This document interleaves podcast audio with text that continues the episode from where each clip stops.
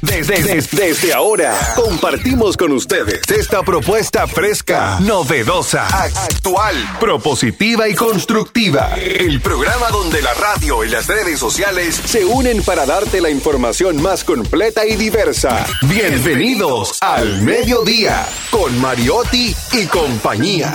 Al mediodía, al mediodía, al mediodía con Mariotti y compañía mediodía, al mediodía, al mediodía con Mario y compañía. Si tú quieres disfrutar de foros alternativos y de tuiteros rankeados, este programa es tu amigo. Tu revista meridiana, para el talento una vía, para radio y redes variadas y con la canción del día. Al mediodía, al mediodía al mediodía con Mario mi compañía. Al mediodía, al mediodía, al mediodía con Mario mi compañía. Si tú quieres disfrutar de página para izquierda, en la calle y el hogar, por eso no te lo pierdas. Para que hablemos un poco de salud y nutrición. Vamos allí camino propio de moda y decoración mediodía, al mediodía, al mediodía con Mario mi compañía. Al mediodía, al mediodía, al mediodía con Mario mi compañía.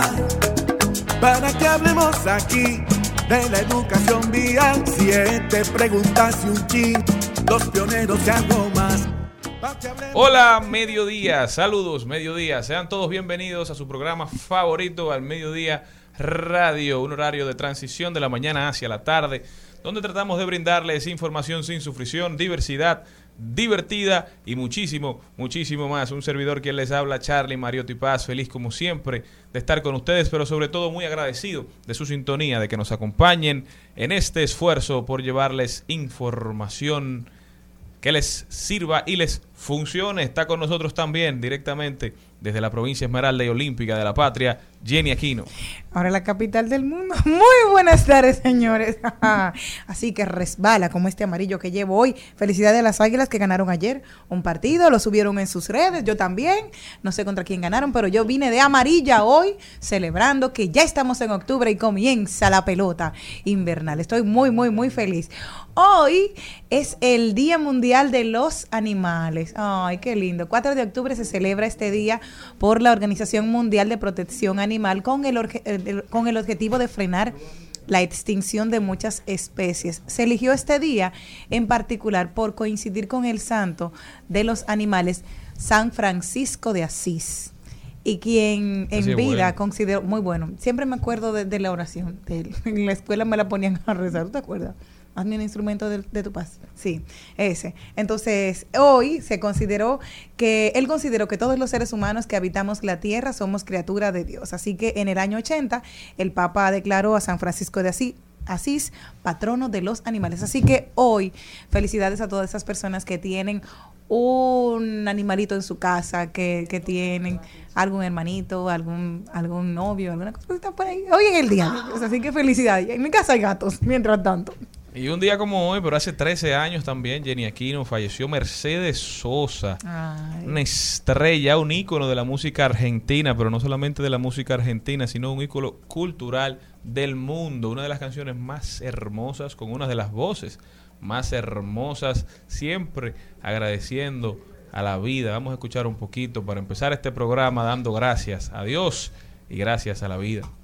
Gracias a la vida que me ha dado tanto, me dio dos luces que cuando las abro, perfecto distingo lo negro del blanco y en el alto cielo su fondo estrellado y en las multitudes el hombre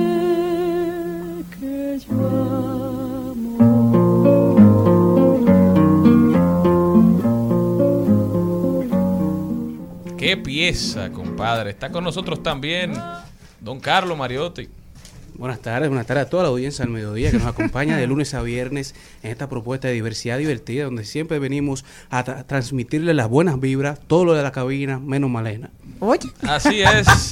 El programa de hoy hay que resaltar, señores, que estamos en nuestro mes aniversario. Estamos próximos a cumplir dos años de transmisión ininterrumpida. Llueve, truene o enter, siempre estamos aquí tratando de llevarles un programa amigable, un programa entretenido, un programa que les sirva para seguir enfrentando el día. Gracias por su compañía durante estos dos años, gracias por su apoyo y si Dios quiere serán muchos, muchos más. El programa de hoy empieza con Darían Vargas, uno que creyó desde el primer día en esta iniciativa. Hoy Darían viene a tratar las mentiras de Instagram y cómo pueden afectar tu vida. Ahí lo dijo Jenny Aquino, nos tiene uno muy, muy interesante. Carlos Mariotti nos llevará a hablar de deportes y a rodar por el mundo. Comercio electrónico con Mabel González, que ya está aquí con nosotros, a hablar de la última tendencia en las entregas de las tiendas digitales. Delivery por drones. Casi, casi está llegando aquí el momento en el que lo llegará a su casa un aparatito con su paquete.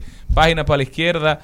El libro de hoy se llama Entre Generaciones de Alejandro Mascó. ¿Qué mascó? Veremos un poquito más adelante. mascó? ¿Qué Trending mascó? Topic, La las principales tendencias en las redes sociales. Maribel Contreras hoy sí estará con nosotros. Ramón Torres, el poeta bachatero insigne de la República Dominicana. Esto en de paso y repaso, hablaremos de mascotas con nuestro queridísimo Ramón Molina, que hoy viene a hablarnos de un campamento intensivo para mascotas. Si su mascota no se está comportando de la manera en que usted quisiera, esta puede ser su solución. También hablaremos de tecnología, explicando cómo van a funcionar los hoteles espaciales que se están desarrollando en el marco de la Estación Espacial Internacional y cómo se puede ir, cómo hacer una reserva, en qué momento empezará esto y cuánto costará. Estamos dirigidos a un futuro donde seamos una especie biplanetaria. Oiga, qué dinámica.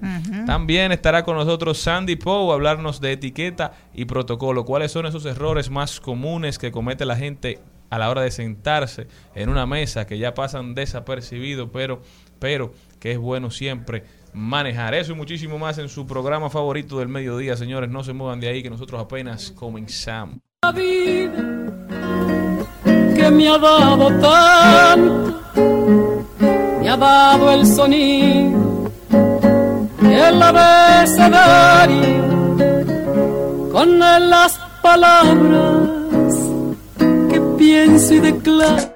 Al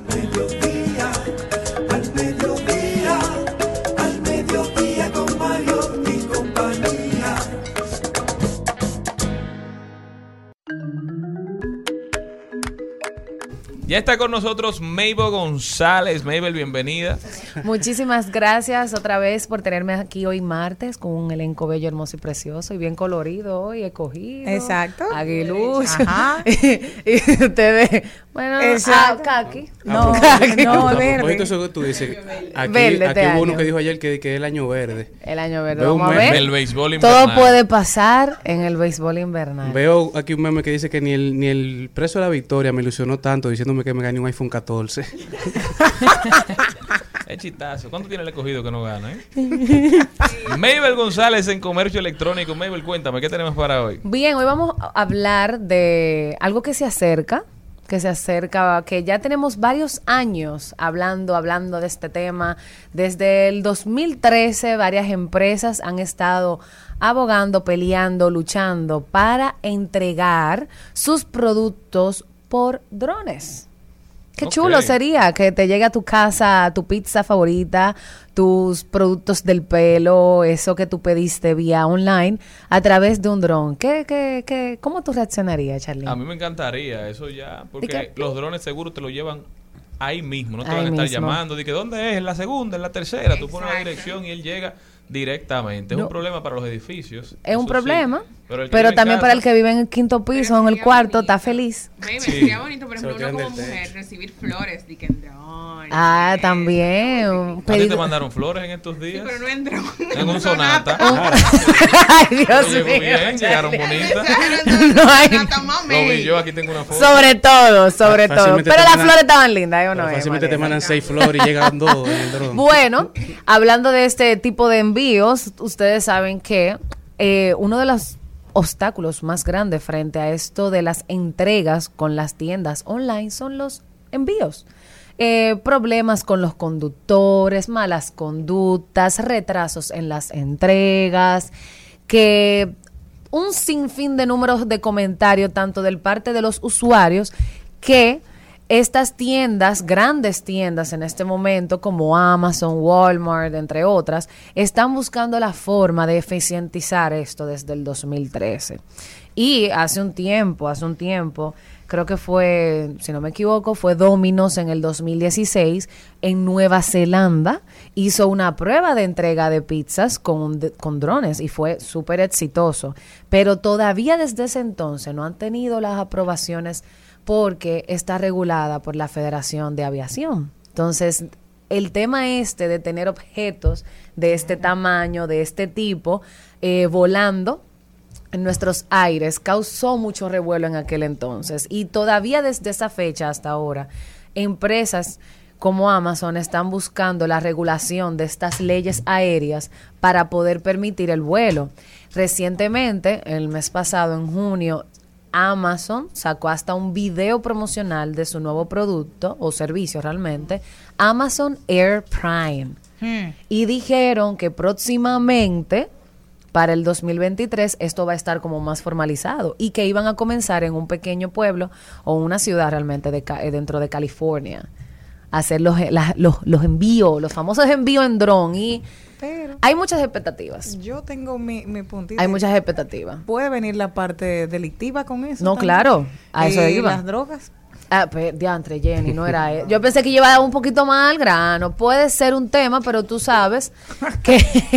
No al grano, pensé. no, no, no, no, no, no, espérate. No, porque lo que pasa es que los drones tienen sus pros y sus contras. Ajá. Por una parte, yo hablaba de la regulación aérea. Ajá. Esto es un tema porque ustedes saben que todo lo que está ahora mismo volando sobre nuestras cabezas Ari, ¿quién te dijo a ti que está regulado está regulado por unas federaciones, por unos ahí. sistemas.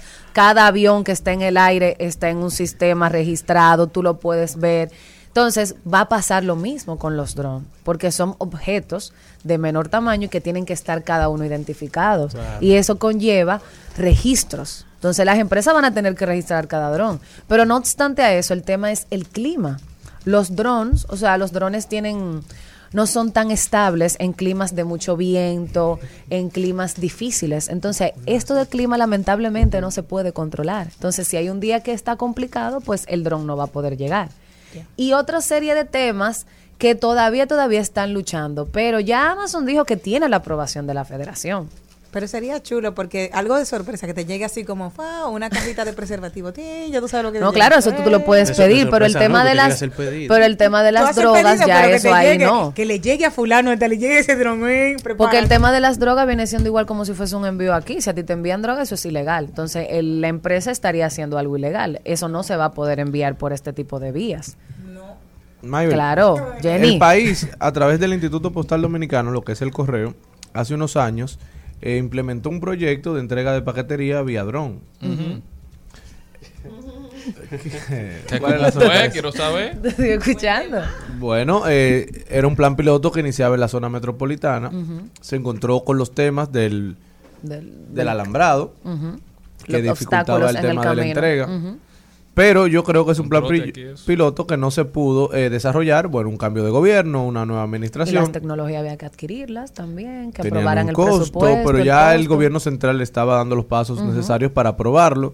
Pero yo creo que, que puede ser como vía alternativa de entrega, Yo siento que sería interesante. podría ser muy interesante, no como única vía de entrega, No, todavía claro. no estamos preparados para eso, pero sí como vía alternativa. Se están planteando diferentes soluciones para este tema de lo de las entregas, porque algunos dicen que no es necesario que el dron llegue directamente a tu área de delivery. Están abordando otras estrategias como disponer de áreas, zonas de entregas de drones, donde la persona que pida por ese por ese tipo de servicio pueda llegar a esa zona y recogerlo ahí. Otra idea es que la el dron pandemia hubiese sido súper interesante. la mejor idea. Otro tipo de sistema es que el dron tenga como un, ar- un hilo, un- una correa, y que despegue el artículo sin tener que bajar el vuelo, sin tener que bajar su vuelo. Hay una emprendedora dominicana que se llama Paola Santana que está haciendo maravillas en Silicon Valley que ella es, eso es uno de los proyectos que promueve, Sí. una, una empresa que hace delivery con drones, pero no solamente de mercancías que tú pides, sino también de medicamentos, de comida, de alimentos, porque realmente las barreras de infraestructura son muy difíciles de romper, porque es muy caro hacer infraestructura para lugares donde no existe. Entonces, quizá una comunidad alejada, en vez de tú mudarte para la ciudad, que ya está bastante congestionada, que ya no aguanta más personas, que el tráfico es insostenible, que hay que gastar en combustible. tiempo de espera, te todo. mantienes viviendo en las afueras y ya no tiene que ir un camión a llevártelo a un precio sumamente caro, sino que va un dron a llevarte la medicina, a llevarte la compra. Y ese es el futuro, hacia allá es que vamos. El único tema de este país es la seguridad de la entrega. Porque en países Eso como Estados Unidos, Claro, estoy de acuerdo. eh, tú dejas el- la paquetería frente a la casa y nadie le, le- le pone la mano. Pero imagínese. creativos, tú ves. Es- Pero es que puede pasar de problema de localización que tenemos, de de- señalización, de ubicación que tiene el país. Exacto. Po- Aquí yo son- siento que sería una solución buena para ciertos lugares que están en zonas, vul- eh, ciertas comunidades que están en zonas vulnerables. cielos abiertos. Exacto. Y que incluso no tienen tanto alambrado como aquí en la ciudad. Y este tipo de servicio puede ser muy beneficioso en temas de ayuda. Por ejemplo, esto reciente que pasó con el huracán Fiona.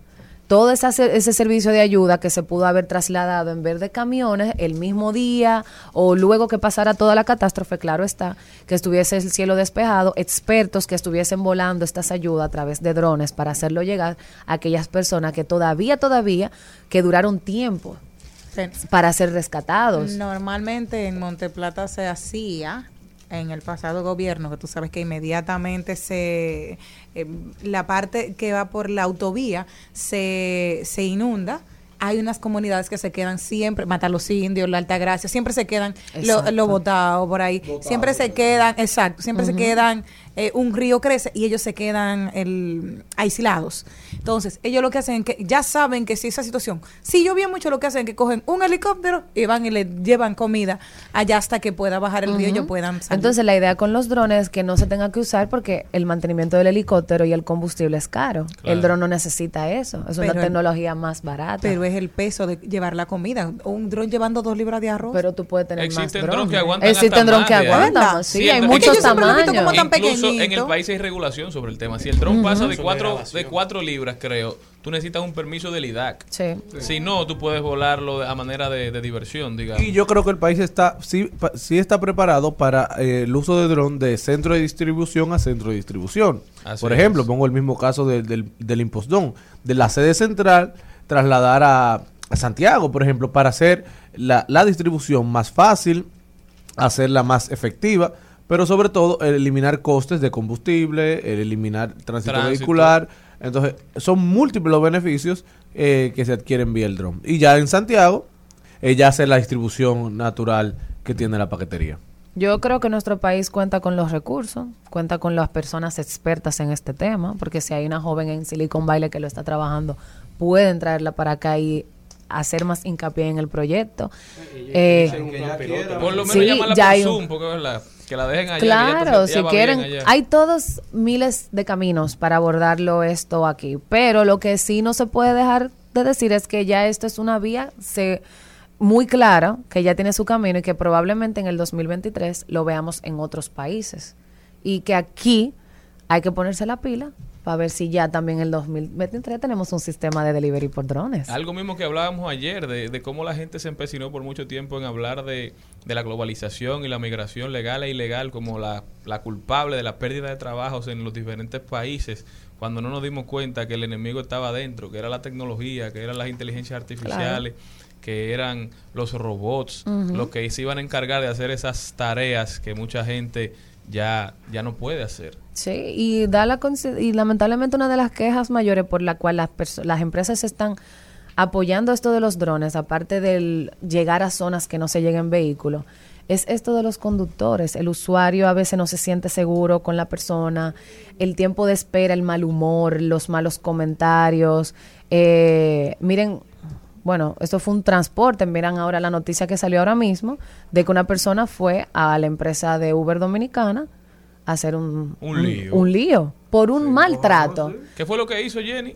el que llegó a Uber. Ah, Rompió- rompió, todos los cristales. Andaba, todo. andaba desnudo de la Salud cintura mental, hacia arriba. señores, no, no, no, porque él fue a denunciar que le habían hecho un robo a través de Uber. Nadie le hizo caso y dijo, ok, se van a enterar. Y fue a hacer un Rompió la foto, eh, rompió dos Él fue a cristales. denunciar un crimen y, y Entonces, cometió otro. Ajá. por eso se está trabajando en tener estos vehículos que no incluye la fuerza humana, que no tengan automatizados, que sean robots y también servicios como delivery por drones. Además que no, que no voltee la pizza con las manos.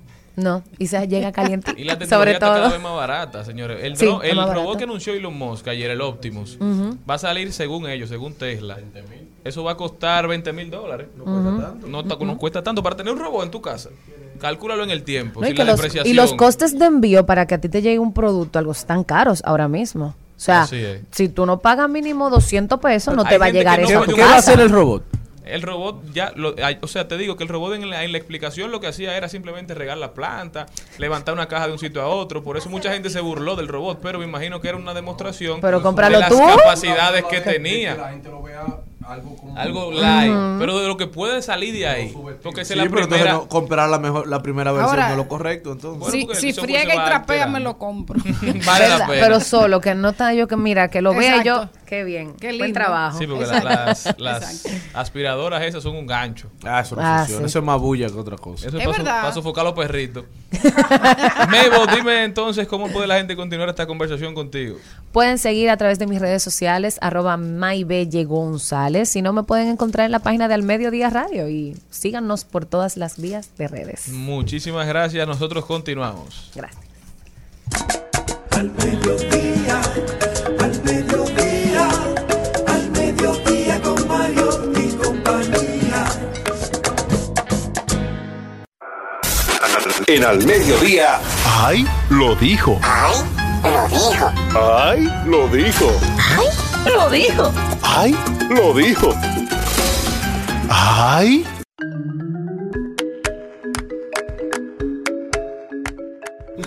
Cual multiplicador de pan y peces, el señor Wilkin García Peguero de la provincia de Monteplata, alias Mantequilla, dijo lo siguiente. A veces me he motivado en querer decirle a la población, miren cómo es, pero ahí se crearía un caos social, porque estaríamos atentando en contra de la economía de un país. Si yo revelo este código, pueden ser que la economía sufra a nivel nacional e internacional. Ya no promuevan ese hombre, ya está bueno, ya. Si yo oigo, vuelvo a escuchar a Mantequilla en algún programa, voy a invertir con el jodido Mantequilla para sentirme un- una víctima o algo, para ser parte. Claro, pero la fila es tan interminable. Pero él subió un video hoy a sus redes sociales con una joven que le entregaba mil pesos, él lo entraba al bultico y le sacaba dos mil. mil. Y lo multiplicó. Yo quiero ser parte Pero hay una voz atrás que dice, mantequilla, ¿y cuándo es que tú me vas a doblar a mí? Oye, ¿Eh? qué bandida. Oye, qué bandida. El que lo dijo también fue el superintendente de banco, porque si decimos una parte hay que decir la otra. Claro. que dijo que lo que él le recomienda a Wilkin, al señor Mantequilla, es acercarse a la procuradora especializada en delitos financieros, donde la magistrada. Karina Concepción, esto para procurar desmontar esta situación de la manera más ordenada posible. A requerimiento de la magistrada, dice él, puede acompañarles para entender la magnitud del problema y ver cómo se desactiva esta lamentable situación con el menor impacto. ¿Y cuándo fue que Mantequilla puso a temblar el sistema financiero de República No, lo que Dominicana? pasa es que lo- la rareza de lo de mantequilla es que mantequilla se ha viralizado en un tema de 10 días. Y el país completo está hablando de eso, porque los esquemas Ponce aquí y los esquemas piramidales no Son son, viejos, novedosos, son eso tiene más de 10 Sí, años. lo que correcto. pasa, lo decíamos ayer, la que empieza en una comunidad tan necesitada como Sabana Grande de Boyá, mucha pobre, gente ha confiado pobre. en eso. Eso desestabiliza el sistema financiero, no solamente por la inmediatez. Además de que No, una cara de un líder, de un, Sí. de un, Un de un llamado mesiánico. genio. Claro. Mesiánico. Y no tanto eso, que en la historia del país nunca se había registrado una protesta de prestamistas. Nunca en la historia del país. De una huelga, una huelga de prestamistas que, que no están buscando a 30% ya. ¿Tú Señores, pero es que fácil? desestabiliza el sistema financiero, hace que los entes reguladores pierdan la fe de la gente, pierdan la confianza y pierdan su reputación se ve afectada. Los bancos pierden y lo peor del caso, lo dijimos ayer, la gente pierde sus ahorros, la gente hipoteca casa, la gente coge préstamo al 30, como dice Darían, Sí. porque se lo van a recuperar en 10 días. Entonces los efectos que esto deja cuando explota la, la- la la burbuja, la esquema, el, la pirámide, son nocivos totalmente. Exactamente. Lo que yo sí sé, si Mantequilla logra devolver el dinero, el dinero que tiene, que tiene la gente invertido, yo creo que es diputado seguro por Monteplata. Lo, lo- lo que yo sí sé es que tenemos que, en vez de darle dinero a Mantequilla, vamos a darle el estadio Quiqueya. A ver si Ay, no duplica. sí. Y, le da uno al Licey. No, no, Eh, eh, no. Eso, eh, eso de mantequilla solo tiene una explicación que lo, lo resume en una frase de mami. Aquí, aquí viene Colón y todavía Jaya. Todavía, todavía, todavía, claro. sí. Eso es verdad, eso da pena. Al mediodía, al mediodía, al mediodía con Mario y compañía. Al mediodía, con Mariotti, con Mariotti y compañía. Rumba 98.5, una emisora RCC Media. Seguimos, seguimos, seguimos con Al Mediodía, con Mariotti y compañía. En Al mediodía, con Mariotti, con Mariotti y compañía. Te presentamos Brecheo Digital. Brecheo Digital. Estamos de vuelta, mi gente. y Ahora un invitado muy especial, que no es invitado, es parte de este programa, parte intrínseca de este programa, un genio en todo el sentido de la palabra, con todo lo que eso conlleva. ¿Eh? Darían Vargas. El, el, Putin de este programa. El hombre que siempre va por el lado correcto de la historia. Tanto acá. que yo te quiero, Carlito. sí, mire. Sí, porque siéntate derecho. Yo me siento muy contento y muy feliz porque Putin hoy va a probar en aguas ucranianas un test de una bomba nuclear. Sí, él Eso, mandó- él mandó el tren. Él mandó el tren. te pone feliz? Sí, me pone contento porque el que ahora mismo está pensando en hacer cualquier fechoría va a decir, bueno, déjame hacerla rápido, porque no se sabe dónde tú vayas a parar.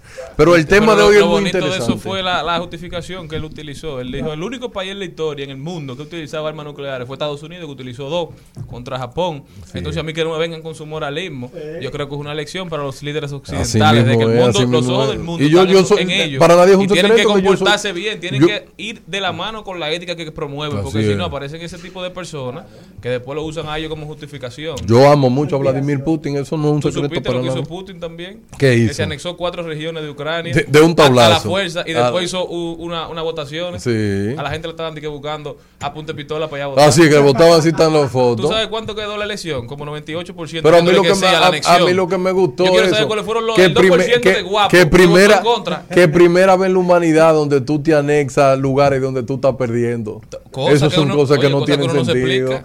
Atento porque usted tiene bombas nucleares, pero eso no es el tema. El tema de hoy es muy interesante, hay muchas estadísticas buenas. Eh, las personas que siempre siguen este programa, que se educan, que escuchan este programa porque saben que aquí tenemos demasiado power. Entonces, las mentiras de Instagram. ¿Cómo es? Chacho, ¿cómo puede eso afectar tu vida?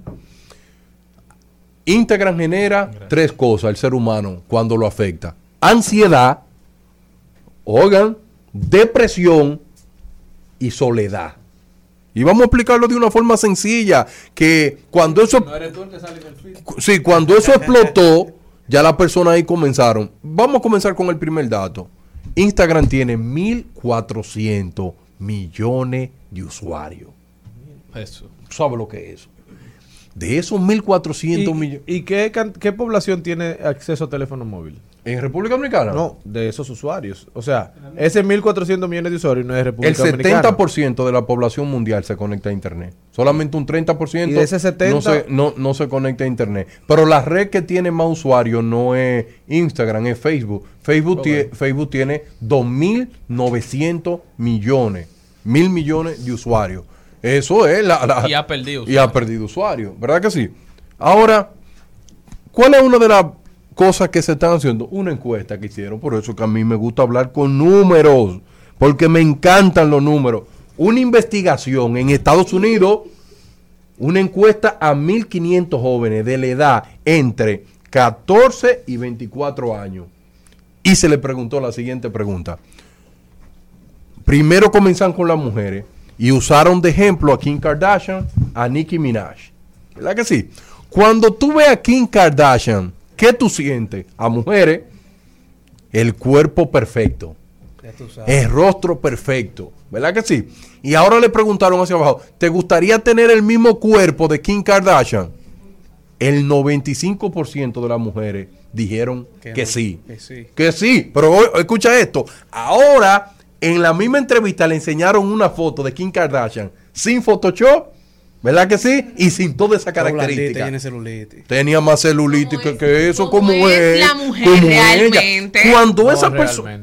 Cuando esa persona lo vieron, no me incidenten, dile que no me No lo pisen. Por ¿qué es lo favor, por favor, por favor. Cuando esas mujeres vieron la foto real de Kim Le Kardashian, hicieron la pregunta otra vez. le hicieron la pregunta, pero ¿y esa mujer usted quiere ser? Y dicen ellos, no, imposible. Una mujer así no puede tener Esa cantidad. Sí. no. Este programa se está dando. Continúe, profesor, continúe. Eh, una, una mujer así no merece tener toda esa cantidad de seguidores. Entonces, ahí viene la estadística y le pregunta, ¿alguna vez tú te has sentido con ansiedad por ver un cuerpo en las redes sociales que tú no lo logras tener? Y decía, yo he hecho muchos años de ejercicio, como saludable, sigo dieta y yo no logro tener ese cuerpo que yo veo ahí en Ay, Instagram. Carlos Mariotti. ¿Eh? Y ahí es que yo me pregunto, mire, yo tengo 280 libras, yo tengo barriga, narizón, ¿qué me importa a mí cómo yo me vea? ¿Cómo es posible que tú tienes que compararte con una foto de Instagram para tú llegar hasta ese nivel? ¿Tú sabes el nivel de Photoshop? Y otro de los estudios, allá a influencer, le preguntaban, ¿qué es lo que más, cómo tú te tiras la foto? Y yo digo, yo tengo que tirarme la foto de la mejor forma. Si tú no tienes muchas pompis, ¿qué tú haces? Me pongo en una posición donde se vean tantas pompis. Perfiles. Y por eso la persona le da like. Entonces, una, una usuaria que se hizo muy famosa, que se llama Chase King. Mírala usted que la puede ver. Ella puso el post real, ¿verdad que sí? El post real y el post ya para Instagram. Y ella perdió 70 mil usuarios, perdió. 70 mil perdió usuarios. Porque la gente se dio cuenta que la barriga que ella enseñaba no era como... Que no estaba buena no nada. estaba buena nada. ¿Y cómo es posible, joven, que estudia, joven que te prepara, que tu único objetivo es parecerte a un influencer de esos que suben fotos en Instagram? Para que te crea ansiedad, depresión. No, si tú lo que tienes barriga, sea feliz con su Pero no barriga. la muestre. No. Sea feliz usted. Porque, Que tu objetivo de vida es O sea, Cristian, ¿tú crees que el que tiene barriga no puede enseñar su barriga?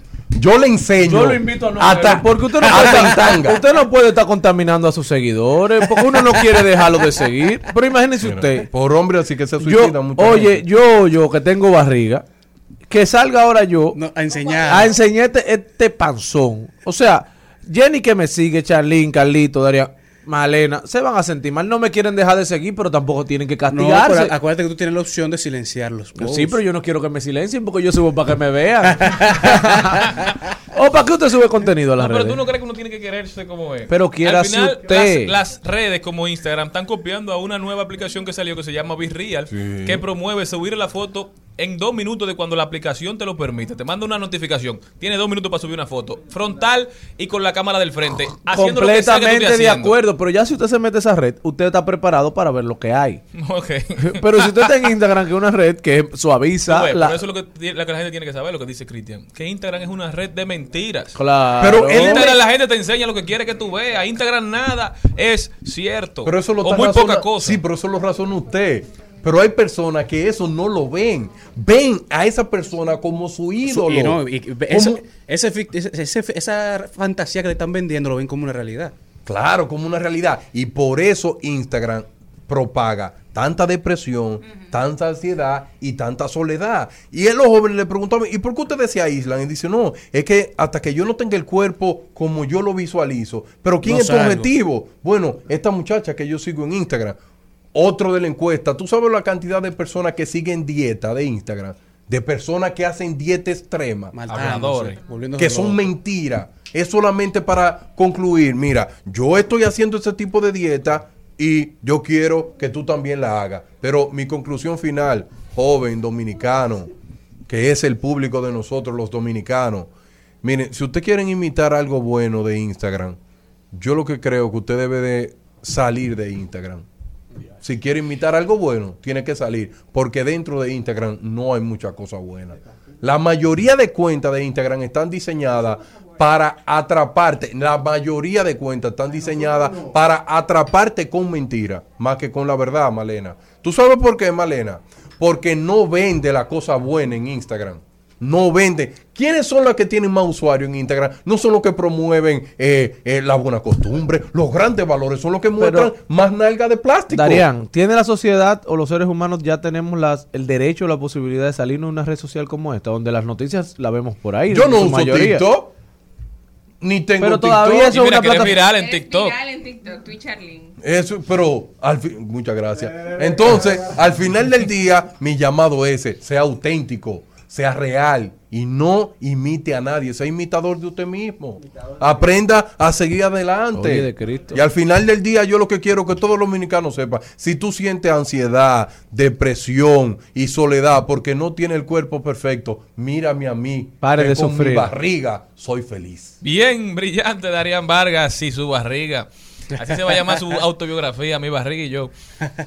Oye, qué buen libro. Tú sabes, Darían, que, que llama mucho la atención lo que tú dices antes de pasar al próximo segmento, porque cada vez son más las personas que uno oye que es- están haciendo un cleansing, un detox de las redes sociales, que borran Instagram por cierto tiempo, porque no solamente la apariencia física, también es las aspiraciones la esti- el económicas. estilo de vida. Por ejemplo, en mi, ahora yo que estoy en, en los 30 años, todos mis amigos ya tienen hijos. El que está buscando un hijo y no lo encuentra y se mantiene el día entero mirando Instagram, se vuelve loco. Problema. Es un proceso, coño. Que yo te- creo que, te le atrasa el cansa. proceso de conseguirlo, porque lo, lo la, sé en la porque presión he mental. a muchos amigos diciéndolo, que te hace Pero una presión claro. mental. Y casarse. También en, en el tema económico, cuando tú ves una Cuando persona tú gente que tienen jipeta, eso cada vez que yo veo eso, yo que digo, se- ay, qué bueno. Bueno, yo estoy como estoy bien, tranquilo. Pero tiene jipeta.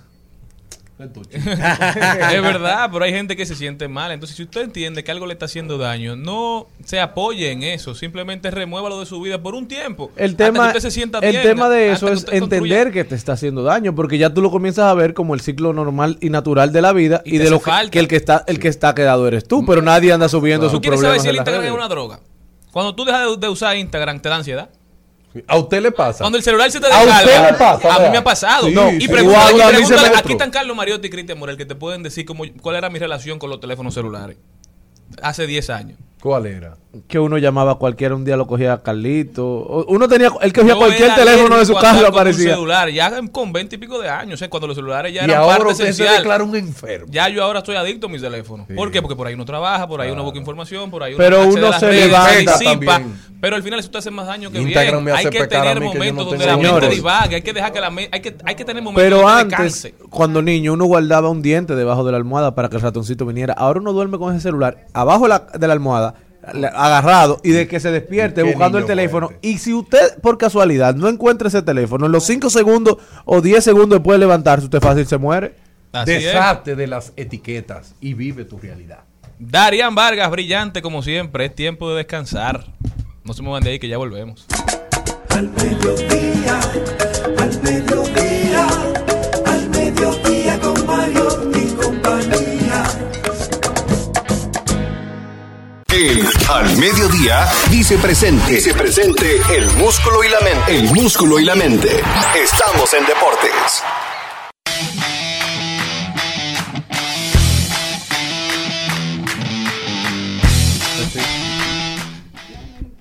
Y pasamos ya después de este mundo por Instagram y las redes sociales y las realidades y las mentiras y sus mitos a la parte deportiva del mediodía.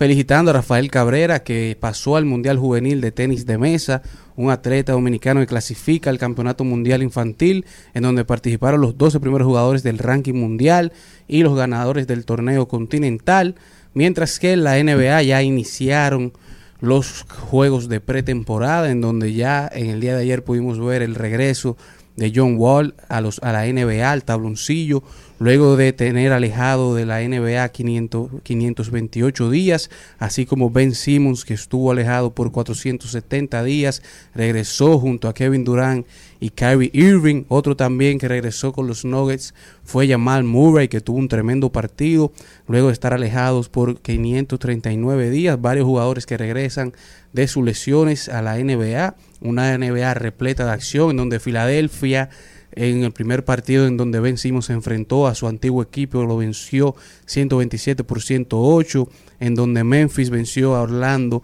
eh, los Nuggets eh, perdieron contra Oklahoma, los Kings vencieron a los Lakers, donde los Trail Blazers perdieron contra Los Ángeles Clippers, pero un dato muy interesante que estará pasando el día 18 de octubre, el día inaugural de la NBA, en donde el primer partido de la temporada arranca con los Lakers contra los Warriors de Golden State, los campeones defensores, es que este partido será el segundo partido más caro de un juego de temporada regular en la historia de la NBA de todos los tiempos, en donde los precios para entrar a este juego, este partido inician en los 897 dólares.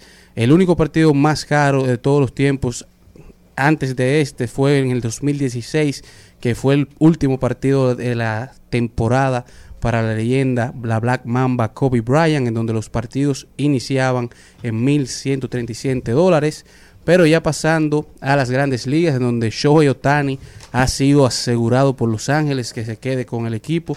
Su superestrella, el fenómeno japonés, se queda por un año más en una extensión de contrato para evitar el arbitraje salarial por 30 millones de dólares para la superestrella japonesa. El acuerdo más grande en toda la historia del béisbol, en arbitraje. En arbitraje. Digo, para evitar arbitraje. Exactamente. Mientras que la República Dominicana, entra, ya terminando esta temporada, tiene posibilidades de conseguir tres de los premios más importantes que otorgan las grandes ligas. Si sucede el caso, sería la primera ocasión en que un mismo año tres dominicanos ganan el Young de la Liga Nacional, el novato del año en la Americana y el dirigente del año en la Liga Nacional, por lo que esperamos que esto suceda para tener esas tres grandes, esos tres grandes honores de las grandes ligas con tres grandes dominicanos, mientras que Albert Pujol sigue cerrando la temporada a fuego, se fue para la calle otra vez, llegó a 703 jonrones, sigue cementando esa segunda posición de más carreras impulsadas, llegando a 2.216, mientras que Giancarlo Stanton se convirtió ayer en el único jugador activo en las grandes ligas que cuenta con un jonrón en todos los estadios de la MLB, mientras que ya el terreno está listo para los playoffs de la MLB, la Liga Nacional, ya tenemos los seis equipos clasificados, tenemos a los Ángeles Dodgers, a los Cardenales de San Luis, a los Bravos de Atlanta, a los Padres de San Diego, a los New York Mets y a los Phillies, mientras que en la Liga Americana tenemos a los New York Yankees, a los Guardianes de Cleveland, a los Astros de Houston, Tampa Bay, Toronto y Seattle Mariners, que serán los equipos que se estarán encargando de esta postemporada en las grandes ligas, mientras que también tenemos los equipos que tienen la sequía más larga en la historia de las mayores. Tenemos que los angelinos cuentan con ocho temporadas sin ver a Linda en postemporada, así como los Detroit. También los Piratas tienen siete temporadas como Kansas City. Tenemos a los Orioles y a los Texas Rangers con seis temporadas de sequía que no pasan por una postemporada. Mientras que en el día de hoy llega la fase 2 del Campeonato Mundial de Voleibol, en donde las Reinas del Caribe regresan a la acción en el día de hoy a enfrentarse contra los Estados Unidos en esta segunda fase para así seguir avanzando ya a los octavos de final. Luego mañana se estarán enfrentando contra Serbia, así que buena suerte para las Reinas del Caribe en este campeonato, concluyendo así con este recuento deportivo del mediodía. Y aparentemente el MVP de la Liga Nacional se lo lleva Manny Machado. Está peleando con Paul Goldschmidt, que ha tenido una tremenda temporada con los Cardenales de San Luis, pero Machado, por lo que ha hecho por el equipo, llevar a los padres de San Diego a playoffs sin Fernando Tatis Jr., con Juan Soto por debajo de lo normal, yo creo que ha sido una labor encomiable y se lo están reconociendo a Machado. Machado ya pasó de 30 cuadrangulares, Vladimir lo empató ayer. Ahora son los dominicanos con más horrones en esta temporada, 32 tienen ambos. Y bateando para buen promedio, más de 100 empujadas. Manny Machado se echó los padres al hombro. Y una tremenda labor ofensiva como defensiva. La pared del ministro de Y durante toda la temporada. Esperemos que Manny Machado se haga con el MVP porque en la americana yo creo que el MVP se va para Japón. Al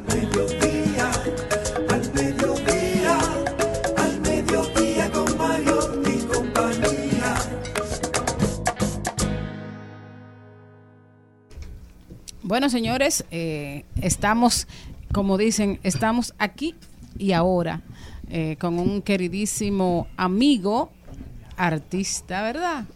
Eh, artista y también productor. Bienvenido, le damos la bienvenida a Franklin Soto. Bienvenido, Franklin. Gracias por la invitación. Nos tienes eh, buenas nuevas. Buenas nuevas.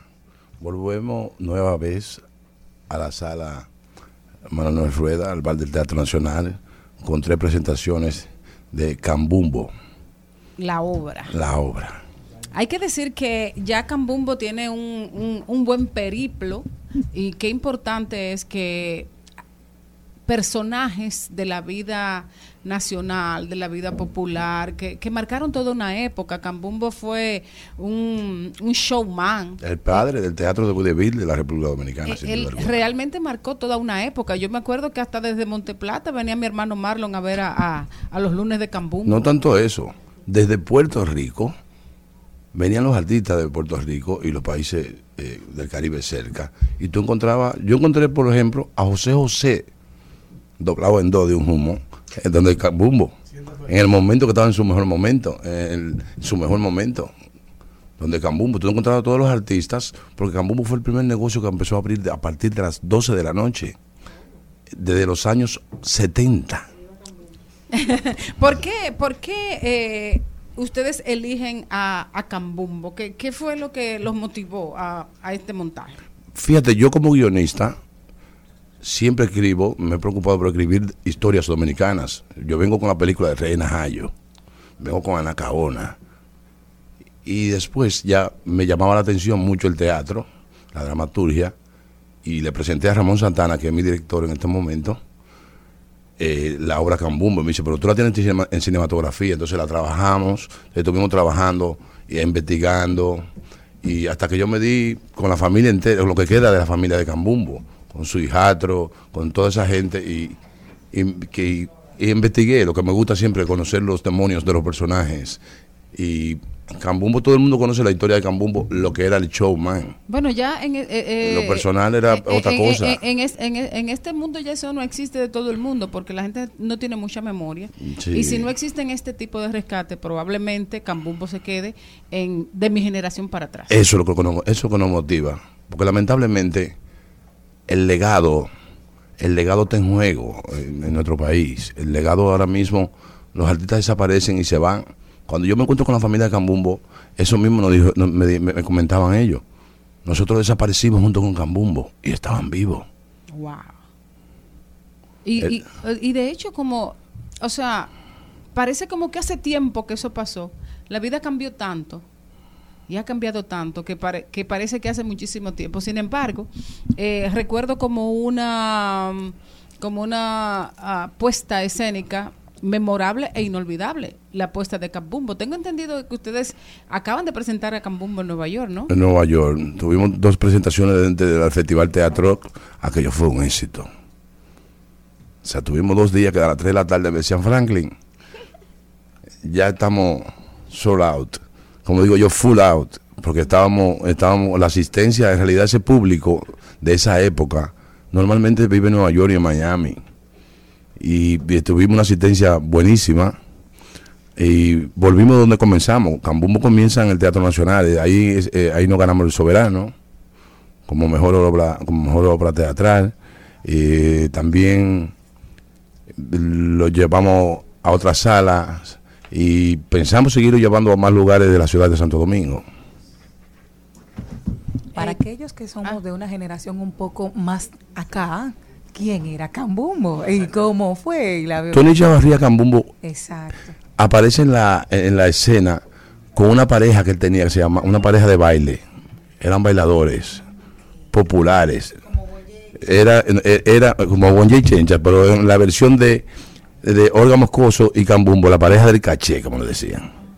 Y entonces ellos, Cambumbo entonces empieza a hacer, a amenizar el evento. Cambumbo buscaba los instrumentos para que Johnny Ventura ensayara.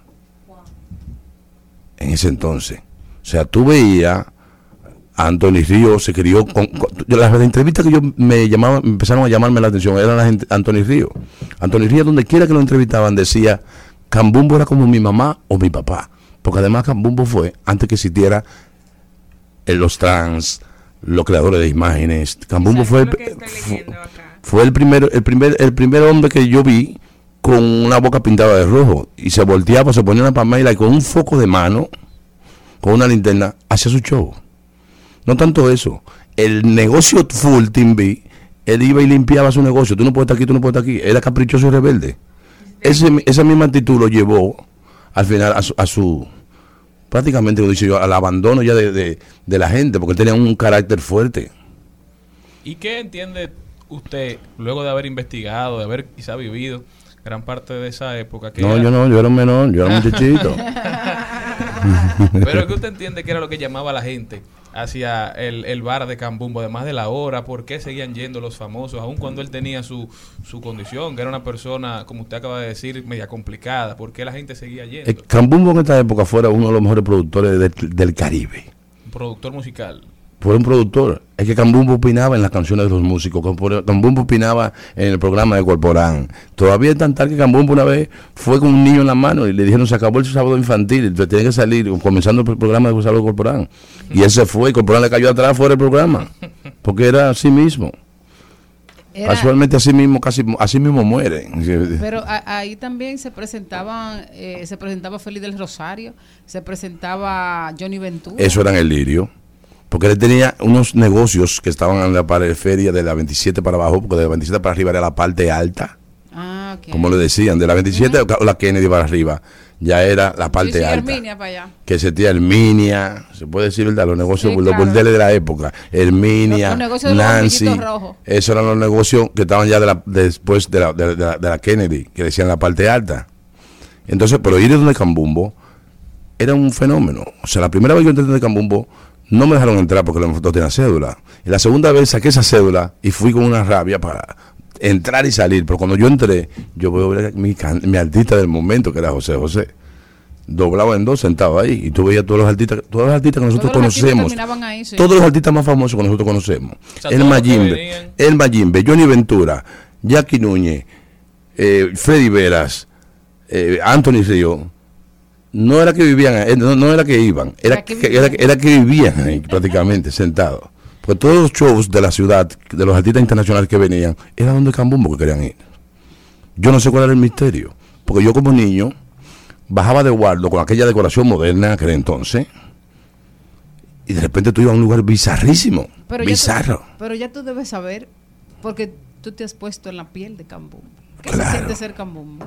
en algún momento muchos actores amigos míos me decían fulano tú eres muy tigre para hacer ese paro tan fuerte me decían ese paro entonces sí pero yo estuve en escena o sea yo le pedí permiso a ese señor yo tengo que pedirle permiso y por supuesto desde los, desde los inicios tuve unos buenos profesores unos coaches un de los buen director Eh, eh, ¿Cuál, cuál sería la voz? Ha- ha- Haz algo, que... Cambumbo. Ajá. Ay, Manolia, tú siempre, tú siempre. Que no haya venido nadie y qué. Puede estar lleno eh, el American Club, el Embassy, puede estar lleno. Es más, hasta el agua y luz. ¿Y qué? tenía, tenía como un cantico. ¿Cuál es el cantico? El Cambumbo, que es- Fabu, fabu, fabuloso. Eso. y ahí tenemos hora 15 minutos de un show que, por supuesto, no es para niños.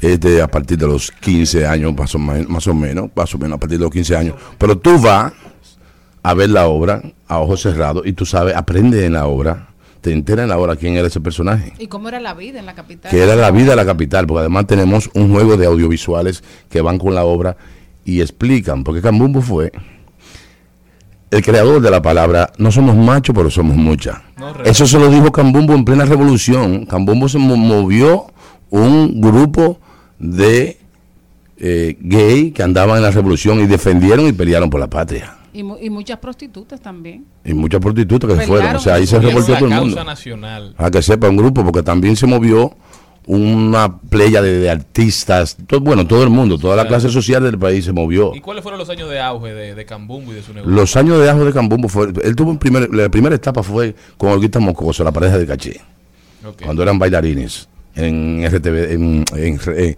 en la, en el- ¿cómo se llamaba? Radio Televisión Dominicana.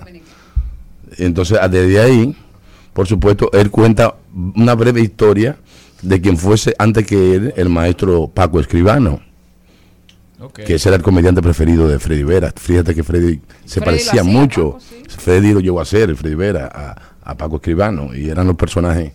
eh, y él em- hace una breve eh, eh, reseña de ¿Cómo se en su el bar de historia. Cambumbo? Cambumbo, no tenía nombre. No tanto eso, tú no entrabas al bar de Cambumbo. Había que mirar por un visillo y él decía con quién tú viniste de referencia, porque además cuidaba. Ah, la- pero un, sí, po- un tipo exclusivo. No, porque no, además- Cambumbo con el negocio que lleno. Era del que iba la país. crema innata del país. Bueno, Y él, cuidaba, él cuidaba a su cliente. Uno, La por- clase por- política eso era lo que él cuidaba. Eso a es lo que él cuidaba. Sus amigos y, y del, del arte, que iban ahí a, emborrachar, no, no, a, a- a emborracharse. A vivir, a vivir. Exactamente, no, entonces no podía entrar. Ahora, cuando la cosa estaba floja, los tigres del barrio tenían el chance para entrar. Los tigres del barrio. Cuando el abuelo estaba lleno, cuando el chela estaba lleno. Bueno, finalmente, eh, fecha ahora. ¿Eso Ahora, jueves del Festival de 6. teatro o, o- o es aparte? En el, estamos después, de, este- de- después de, de- del día 9, a un par de semanas volvemos al Festival de Teatro, que también vuelve, creo yo que son 20 y 22, que también es otra promoción. Sí, pero Cambumbo ahora en nuestra- su primera parte es 6, 7 y 8 jueves, viernes y sábado. Los esperamos por allá, por favor, vayan a disfrutar de esos tres días que venimos ahora renovados, ahora le hemos, ¿Que le hemos puesto... en algún lugar o en la puerta? Sí, Si no huepa, va nadie, huepa- no importa. no, no es pa' huepa, ti. huepa ti que cuesta. En todos los sitios están la, la- en la bolet- y en la boletería del Teatro Nacional. Bueno, pedirle a, a, a Cambumbo que despida a Franklin de aquí. Ah, bum. Ajá. Bueno, señores, ya ustedes saben, nos esperamos en el Teatro Nacional. Si ustedes quieren, van, si no, no vayan. ¿eh? Rumba 98.5, una emisora RCC Media. Seguimos, seguimos, seguimos con Al Mediodía, con Mariotti y compañía. Trending, Topics. Al Mediodía, con Mariotti y compañía. Presentamos Trending Topics.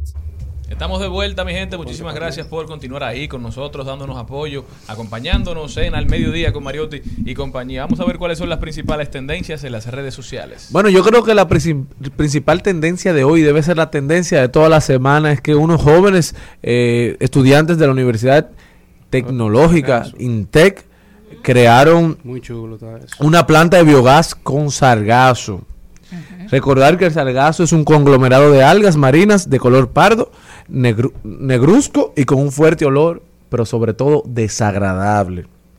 Génesis Su nombre son Jiménez Génesis Jiménez y Emmanuel. Eh, bueno, ellos se propusieron eh, hacer algo, una obra eh, que está patentizada, era en, en torno a un concurso que tenía ONAPI con la Organización Nacional de, de ONAPI Internacional, los que, la organización que los regula. Y ellos, eh, con su amplia capacidad, eh, crearon un generador eléctrico a partir del uso del sargazo. Con ello quieren contribuir al medio ambiente, pero a la vez con la hotelería, con los turistas y con el país. Porque si hay sargazo en las playas, no se puede aprovechar el baño y la diversión en ellas.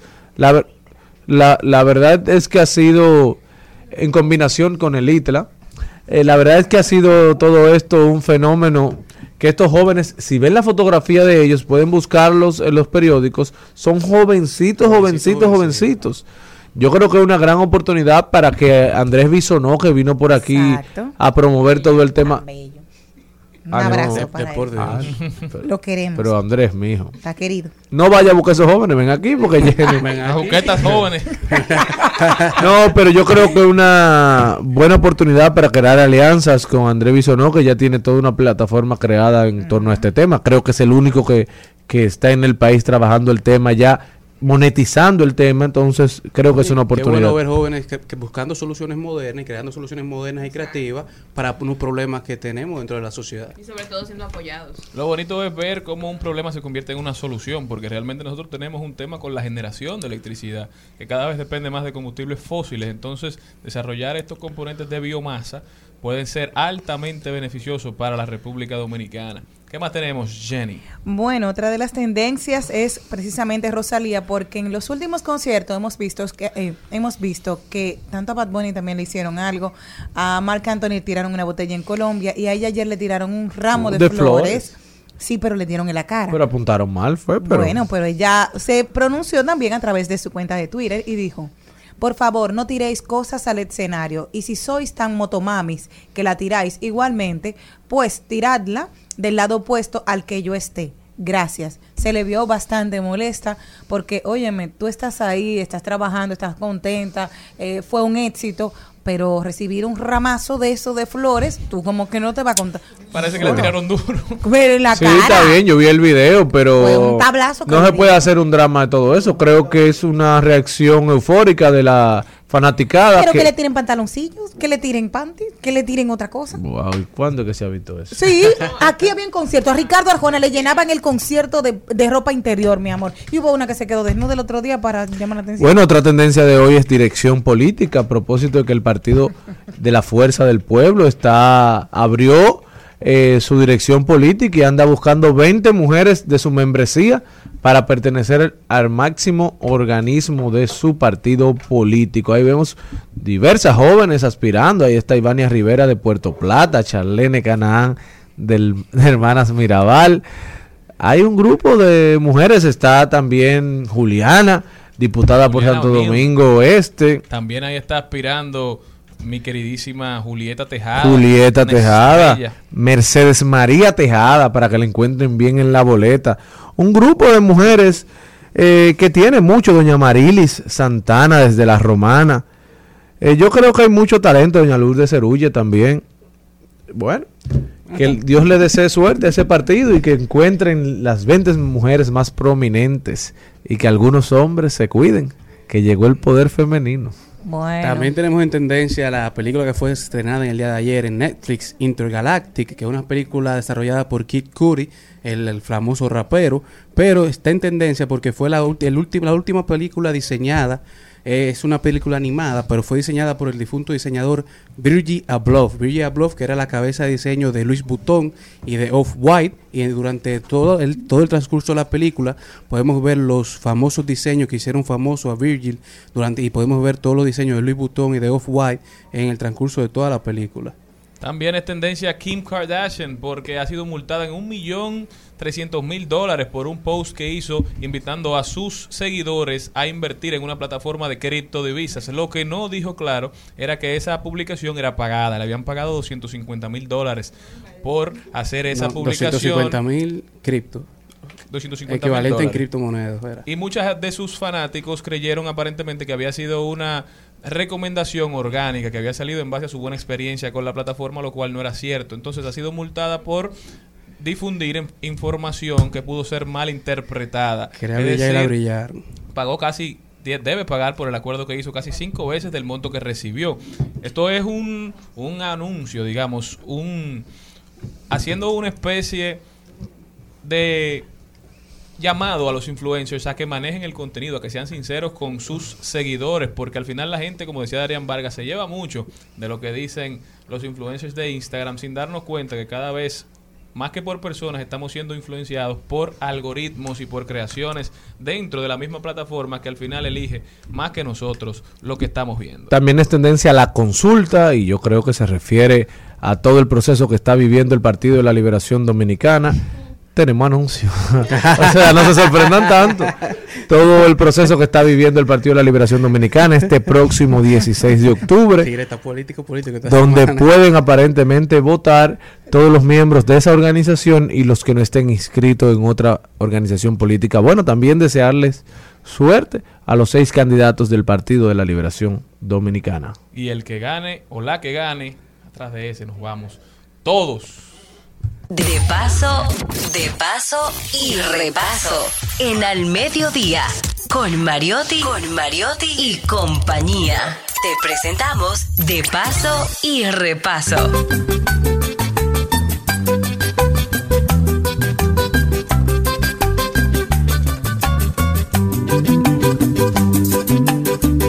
Tus cartas llegan, tú menos bien que te marchaste,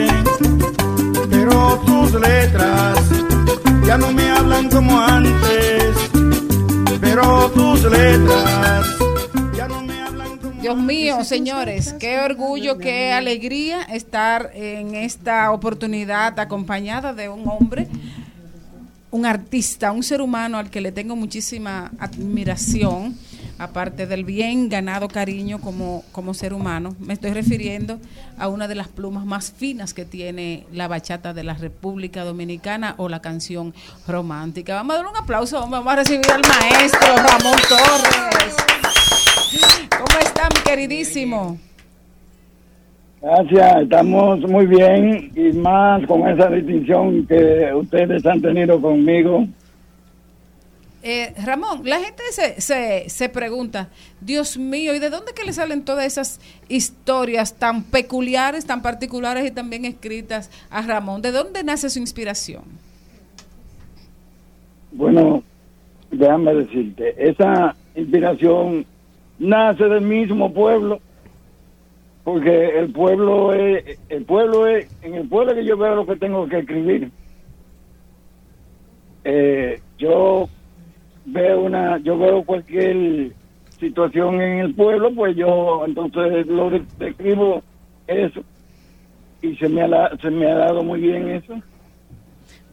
Qué bueno. ¿En qué año exactamente empezó eh, Ramón Torres? Y si recuerda cuál fue la primera canción que escribió. Bueno, yo empecé en el 1977. Mi primera canción se llamó La Segunda Carta. O sea que ya había habido una primera.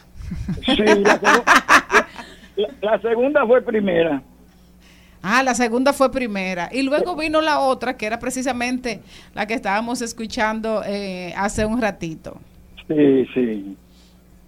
Cuando nosotros hablamos de, de- de Ramón Torres, los años 70, eh, una época importante para la bachata porque fue prácticamente la época en que tomó la identidad sonora eh, y la identidad también como de canción romántica, porque de alguna manera sus canciones y las canciones de Leonardo Paniagua fueron canciones que rompieron con el esquema del llanto y tuvieron otro tipo de abordaje de la canción. ¿Cómo usted recuerda esa época? Bueno, una época muy bonita, como yo, en, en especial para mí, eh, toda la época en que yo me he mantenido eh, en la bachata, para mí ha sido muy bonita. Cuando hablamos, son, muy- son 45 años, 45 años que tengo ya en la bachata. Y realmente ahora me va más bien, porque yo me pasé, mi juventud yo la pasé eh, sin, eh, o sea, mis canciones se pegaban, pero yo no. no tenía mi ni uno. Eran, eran conocidas mis canciones. Pero Dios sabe cuándo te va a mandar lo tuyo, porque ahora yo estoy eh, eh, viajando para el extranjero, eh, Europa y Estados Unidos, que no lo hice cuando joven, pero lo estoy haciendo ahora. O sea que ahora que usted está haciendo chalito, Sí, ahora. Wow.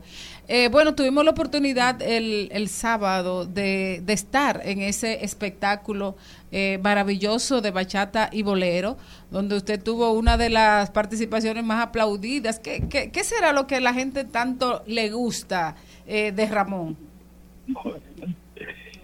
Yo me pregunto, pero yo lo que me siento con eso es que me siento dichoso. Así tengo yo una canción que se llama Me siento dichoso. Pero yo me siento dichoso que la gente ya con tantos años ya en, en la música, ya yo tengo 73 años y me sigue aplaudiendo igual o más que antes. Hay, hay canciones que se han quedado pegadísimas en el alma del pueblo dominicano. Y una canción que retrata todo, todo un tiempo y una psicología de, del migrante dominicano y de la gente que se queda aquí. O sea, Chedi García estaba loca cuando usted hizo Ya Volvió. ¿En qué momento usted hizo la canción y en qué se inspiró?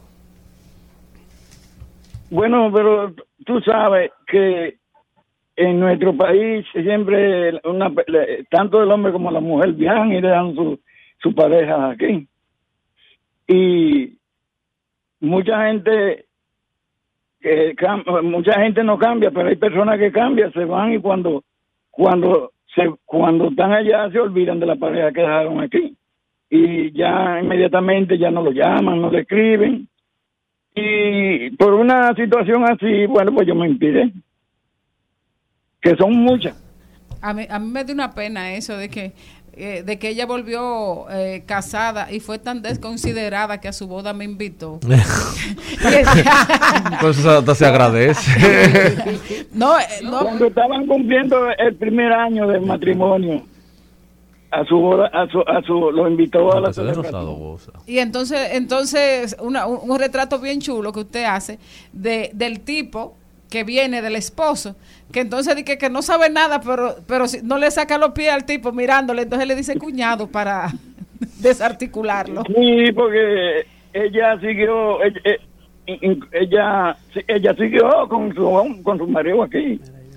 Pero la vaina que el tipo no le daba chance a, a- a que hicieran nada.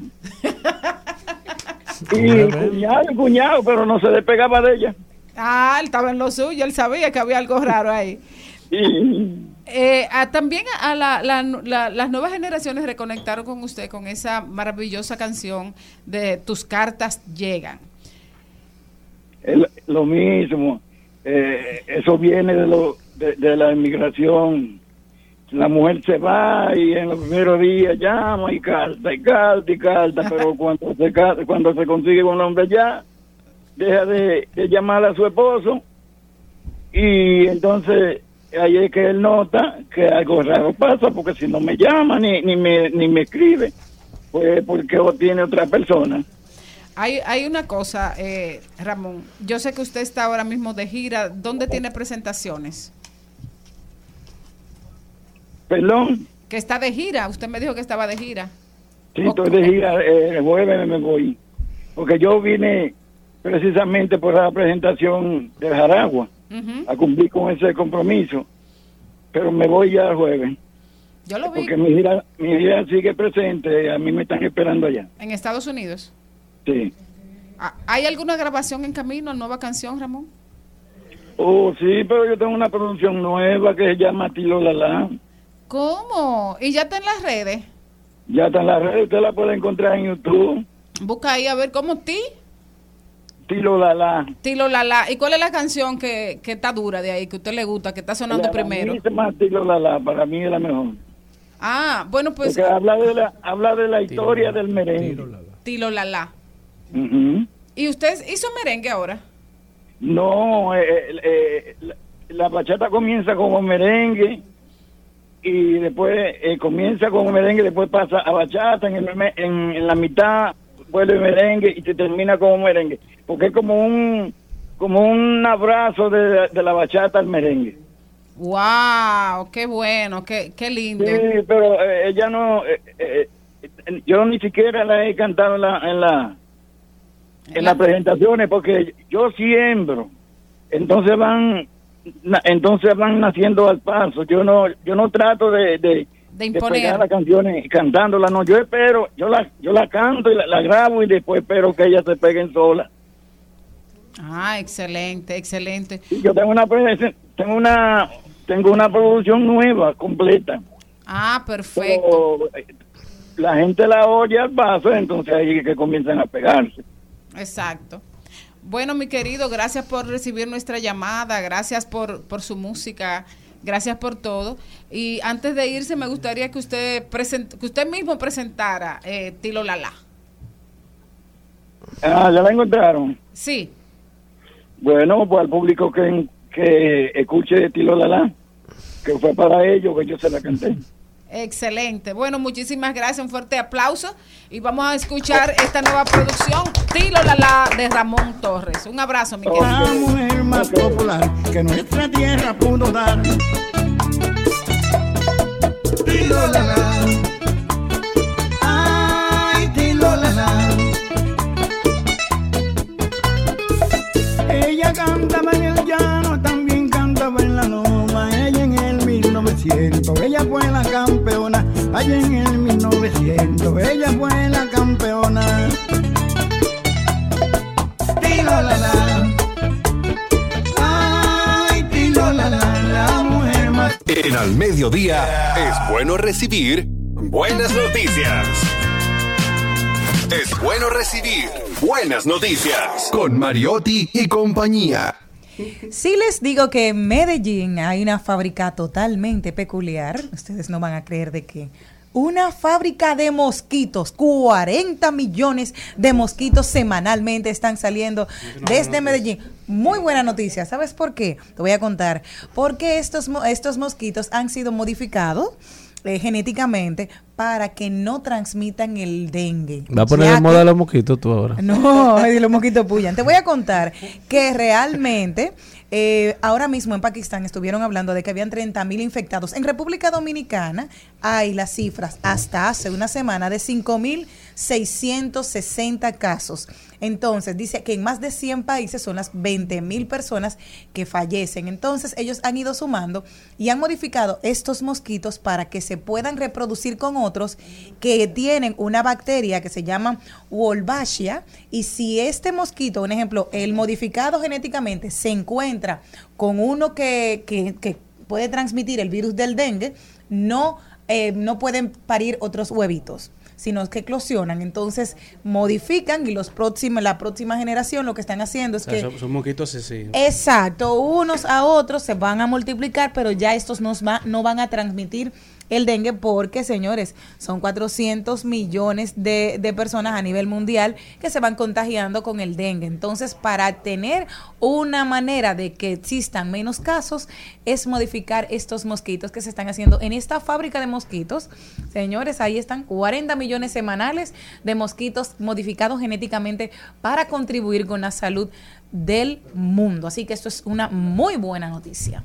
Así es, como mencionábamos hace unos días, el mosquito es el animal o el insecto, como usted quiera. El mosquito pertenece a la familia de los dípteros, que más mata personas en todo el mundo. No es el león, no es el tiburón, es el mosquito. Es nuestro principal enemigo, el principal enemigo de nuestra especie. Sí, porque uno ve un mosquito y se queda como que no es con uno. Ese mosquito puede tener un virus letal en él y cuando lo pica se lo transmite a usted. Por eso hay un rebrote de dengue en este país ahora mismo, que yo creo que nosotros tenemos que ponerle mucha atención. Es inaceptable, es inconcebible que en pleno 2022 aquí se muera gente por dengue. Claro, y sobre todo, señores, si usted necesita ayuda, está ahí Fumi Smart. Nuestros amigos de Fumi Smart que siempre están para darte la mano. Recuerda que yo no te voy a recomendar nada que no sea bueno, bonito y barato. Y sobre todo seguro, nuestros amigos de Fumi Smart.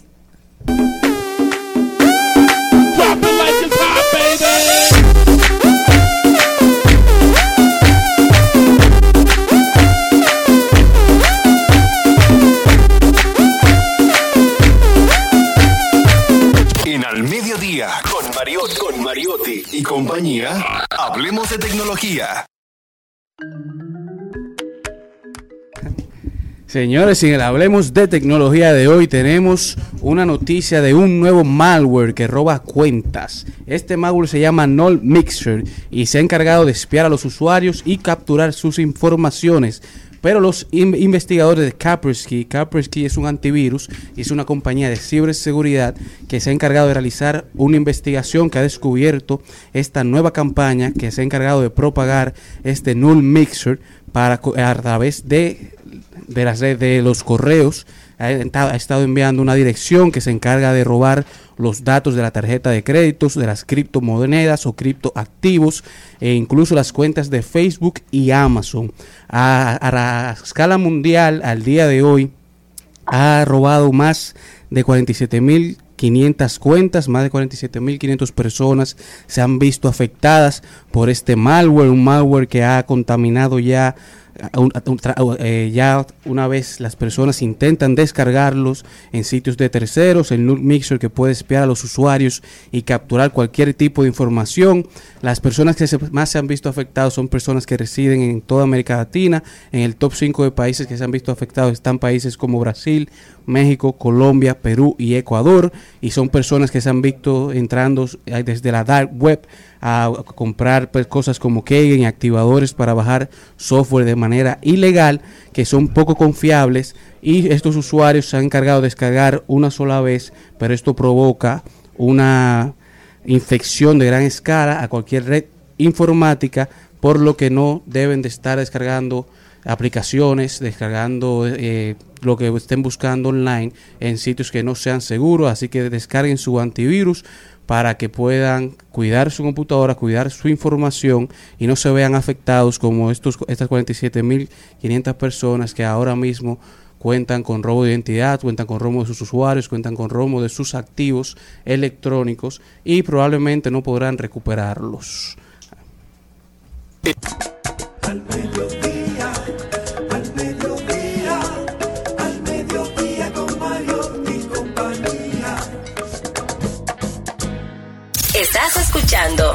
Al Mediodía con Mariotti y compañía. Rumba 98.5, una emisora RCC Media. Seguimos, seguimos, seguimos con Al Mediodía, con Mariotti y compañía.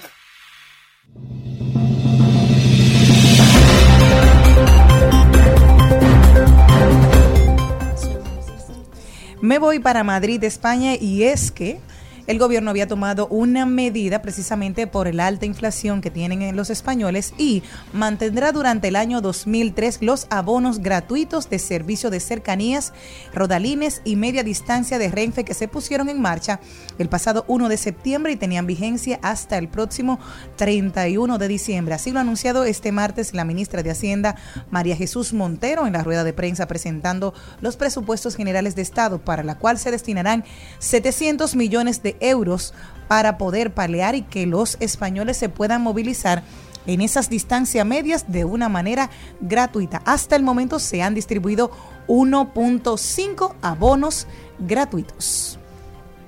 Yo me, voy- yo me voy para la Florida, donde el tío Elon Musk sigue promoviendo su servicio de internet Starlink y ahora estará socorriendo a todos los que se han visto afectados por el huracán Ian y estará eh, socorriendo a todos con Starlink en toda la Florida con su servicio de internet, así como ha hecho en Ucrania, así como ha hecho en todos los sitios que se han visto necesitados con una fuente segura de internet rápida y accesible. Ahora lo estará haciendo en la Florida, llevando a Starlink otra vez a esta parte de los Estados Unidos. Vámonos para Corea del Norte, que en estos días estaban realizando unos drills de sus con sus cohetes y lanzaron un cohete que pasó por encima del espacio aéreo de Japón antes de aterrizar, antes de caer en el océano Pacífico. Japón tuvo que hacer una O sea, Corea del advertencia. Norte.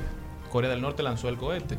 Japón tuvo que hacer una advertencia a sus ciudadanos para que se resguardaran y esto causó una suspensión temporal del servicio de trenes en el área. Es la primera vez que Corea del Norte manda un misil en el espacio aéreo japonés en cinco años. Esto representa una escalación muy grande en los conflictos que se están dando en Asia. Japón y su primer ministro condenaron fuertemente el lanzamiento que vino luego de que Japón hiciera una especie de, de ejercicio antisubmarinos con los Estados Unidos y Corea del Sur la semana pasada. Se complica. Como si ya no tuviera los suficientes frentes abiertos, Donald Trump sale al frente de nuevo y ahora demanda a la cadena CNN por 475 millones de dólares y amenaza con demandar también a otros medios que critican su bulo del robo electoral. Bueno, Donald Trump eh, la demanda señala varios ejemplos en lo que supuestamente se compara a Donald Trump con Hitler, entre ellos un reportaje especial titulado La lucha por salvar la democracia del presentador de CNN, Fared Zakaria, que se emitió el 9 de enero del 2022. Otra demanda en la que la que acusaba a su rival en las elecciones de 2016 Hillary Clinton y a decenas de otras personas de conspirar contra él con supuestas denuncias falsas sobre Rusia fue desestimada por un juez de Florida el mes pasado. Donald Trump se pareciera aquí a Guido Gómez, que duró como ocho años en los tribunales demandando y demandando al Partido Revolucionario Dominicano y siempre perdía. Eh, Donald Trump ha- siempre ha sido un fanático de los tribunales. Así es. De la burla a los tribunales más que todos, porque lo, lo usarlo como método de, amedrantamiento. Claro, porque para él, para él que, que tiene condiciones para ir a los tribunales y relajar con eso, no representa ningún ningún trastorno a su rutina diaria, pero para personas que andan para un presentador de noticias que te demande Donald Trump, que no es ningún cualquiera, eh, genera, te genera en tema de medios, en tema de, de, acce- de accesos también a medios, te genera eh, trabas. Entonces Donald Trump sabe muy bien lo que hace y aunque algunos lo acusan de loco, tengo que hablar bien de él, va y me- también me demanda. Eh, yo creo que él tiene un plan y todo se debe a una estrategia eh, eh, sigilosamente planificada. Y ahorita lo veremos, asumiendo de nuevo eh, la presidencia de los Estados Tú Unidos. sabes que en estos días hizo pública una noticia que decía que Donald Trump volvió a estar en el ranking de los 400 hombres y mujeres más ricos de los Estados Unidos, del cual había salido en años pasados. Este En la año política lo dejó. Volvió a entrar y decía un presentador de televisión norteamericano que da mucha curiosidad, da mucha risa, que el único que le está yendo bien en la economía de Joe Biden sea Donald Trump. Sí, así es. Que Donald Trump va a ir a votar, aún siendo candidato por Donald Trump, por lo bien que le está yendo en estos Por dos Joe años. Biden. Por Joe Biden. No, perdón. te voy a decir una es que Donald Trump es una máquina de hacer dinero, de generar negocios, de generar riquezas, y solo su riqueza se ha visto mermada cuando asumió la presidencia de los Estados Unidos. Siempre se ha dicho que Trump nunca ha sido tan rico como dice, pero yo creo que luego que salió de ser presidente de los Estados Unidos, quizás alcance la riqueza que decía tener y mucho más. Y para ahí, para muestra un botón solamente de charlas, de libros, sin pensar en las conexiones que hizo, en las inversiones que está haciendo ahora en estos momentos, los negocios que hicieron los hijos. Esperemos que todo haya sido de manera lícita, porque los está- lo están investigando, tiene los ojos del mundo puestos en él. Nos fuimos por el mundo, volvemos a República Dominicana, continuamos. Al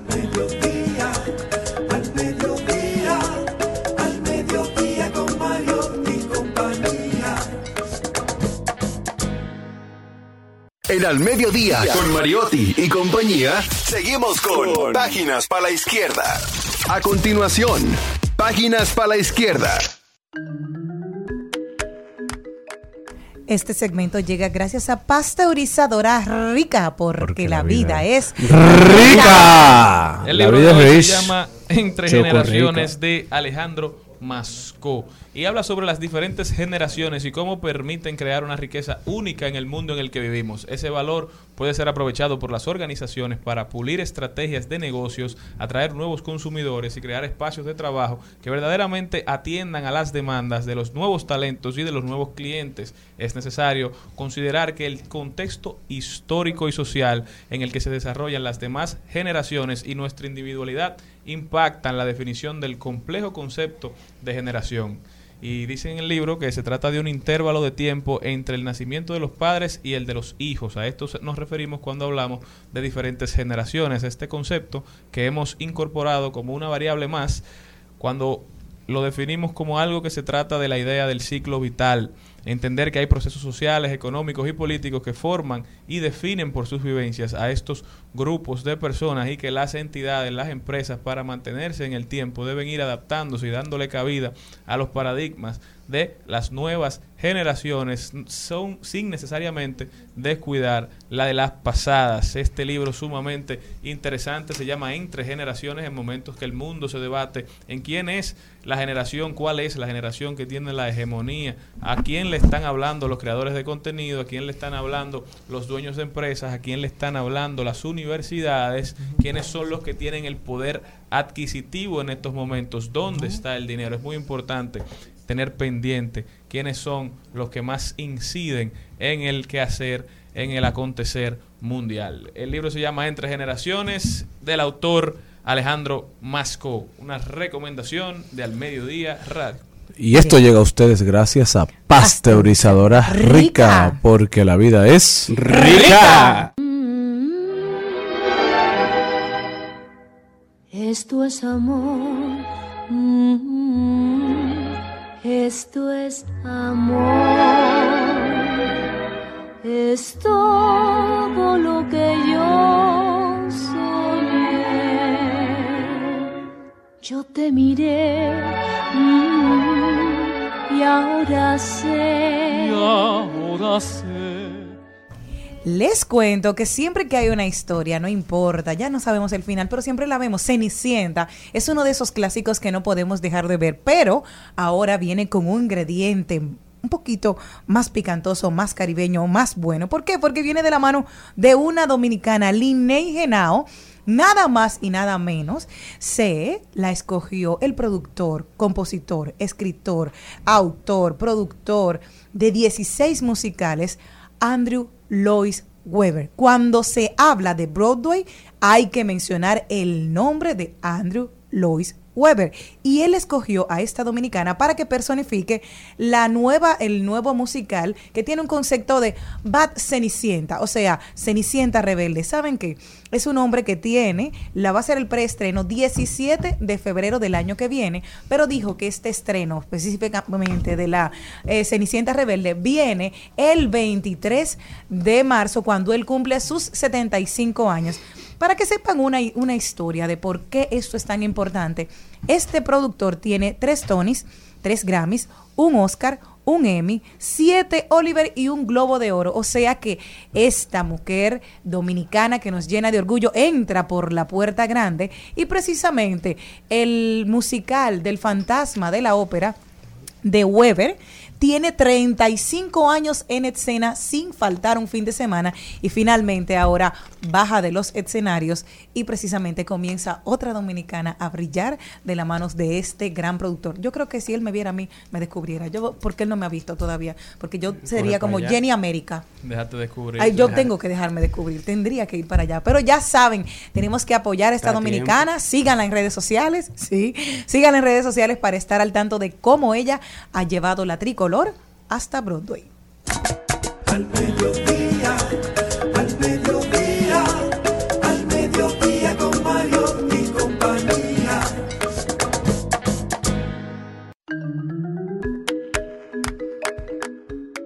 Le damos la bienvenida ahora a una invitada muy especial. Ella es Sandy Poe, experta en etiqueta y protocolo. Sandy, bienvenida. Hola, buenas tardes a todos, ¿cómo están? Muchísimas gracias por tenerme aquí en este lindo programa. Nosotros súper felices de recibirla, sobre todo con un tema súper apasionante el día de hoy. Súper, increíble, pero es algo que nosotros hacemos todos los días y es sentarnos a la mesa, tres veces al día por lo menos, aunque sea a veces paradito o caminando, depende del, del ritmo que llevemos de vida, pero es algo que hacemos. Definitivamente algo que tenemos que tomar en consideración es la etiqueta en la mesa. ¿Los codos encima o no? Vamos a arrancar con eso porque siempre suena de ¿está permitido o no? ¿Cuáles son esos errores comunes que cometemos en etiqueta y el protocolo al momento de sentarnos a comer? Así es, bueno, definitivamente los codos fuera de la mesa. En la etiqueta sí es súper cómodo, pero mira, en la etiqueta estricta, porque vam- vamos a ser honestos, hay una etiqueta que es estricta, que es muy formal, y hay otra cosa, lo que tú haces en tu casa, en la intimidad de tu hogar, cuando estás con... Con, cuchara. Con, con personas eh, muy allegadas. Ahora, la etiqueta formal te dice que ni antes, ni mientras, ni después debes de colocar los, lo- los brazos, solamente el antebrazo, o sea, de la muñeca al antebrazo solamente. En la etiqueta moderna, tú sabes que las cosas se han ido modernizando un poquito más y ahora sí se admite, luego de finalizar ya la comida, que puedas poner un poquito más de los brazos, o sea, te permite un poquito más de comodidad. Ahora, si estás en una cena diplomática, si estás en el Palacio de Buckingham, no. ¿Y qué más? ¿Cuáles son esos errores que la gente comete quizás por ignorancia, Uy. porque no sabe y que deben evitar y que son incluso fáciles de hacer?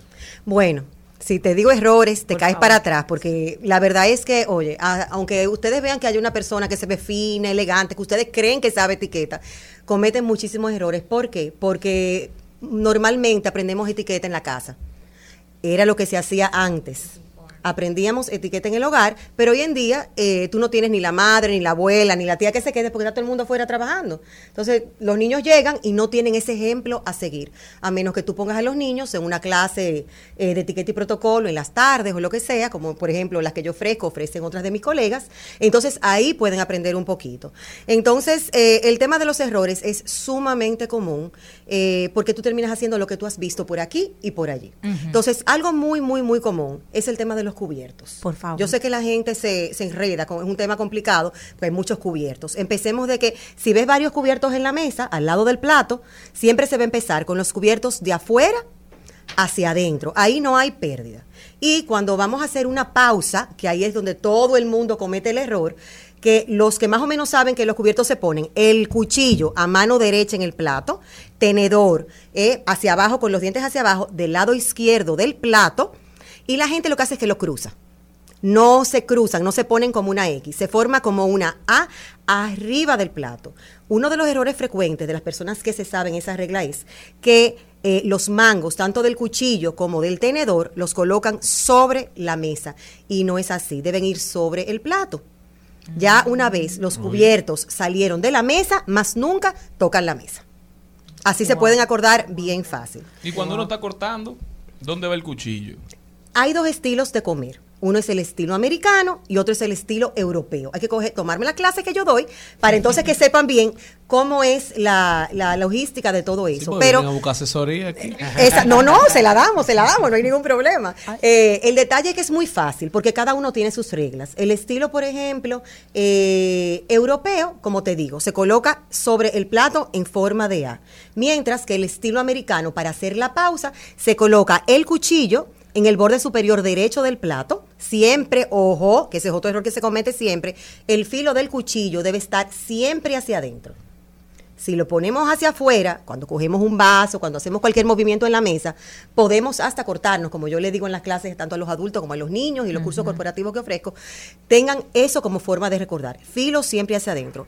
Y el tenedor entonces se coloca paralelo al cuchillo eh, de una manera más eh, distanciada. ¿Ok?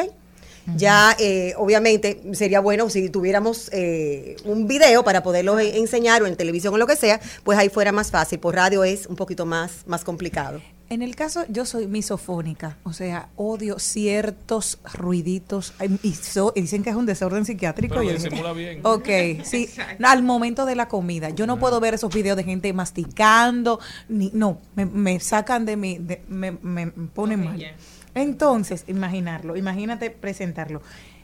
Las personas que sorben la sopa ay, o ay, los no eso, espaguetis, por mío. favor, son de las cosas, de esos, de esos ruiditos que molestan y me ponen, sí, pero hay personas que lo hacen, porque a veces por la cultura también tenemos esa, esa, en China Correcto. es normal, pero para nosotros No. a mí es una locura. ¿Qué hacer con esas personas que tal vez ¿Cuál es la forma sopa? correcta Exacto, aquí, de Mire, corregirlos acá. Excelente, excelente eh, eh, pregunta y anotación. Lo primero que tienen que tomar en consideración es que cuando nos sentamos a la mesa, todo lo que nosotros hagamos debe ser para evitar eh, hacer eh, sentir mal a las personas que tenemos alrededor nuestro. Igual la etiqueta en general, eh, es para eso. La etiqueta es algo tan sencillo como hacer las cosas de una manera, de una manera tal que todos estemos en armonía y no se moleste a nadie. Entonces, tú lo has dicho, el ruido. La primera regla que le enseño a los niños es que el ruido, y si por ahí algún niño de mi clase te va a decir en coro, es mala educación. Todo lo que sea ruido absolutamente, desde chocar los cubiertos en el plato, ese chiqui, chiqui, chiqui, cuando tú, eh, tú comes y empiezas, mira, como una orquesta y pa, pa, pa, pa, pa, pa, pa, pa. Ese ruido no se hace. Eh, obviamente, sorber, eh, como tú dices, si hay otras culturas que debemos de respetar, eh, obviamente los chinos sorben la sopa, eso es algo muy cultural de ellos, en la India comen con las manos, pero nosotros aquí no.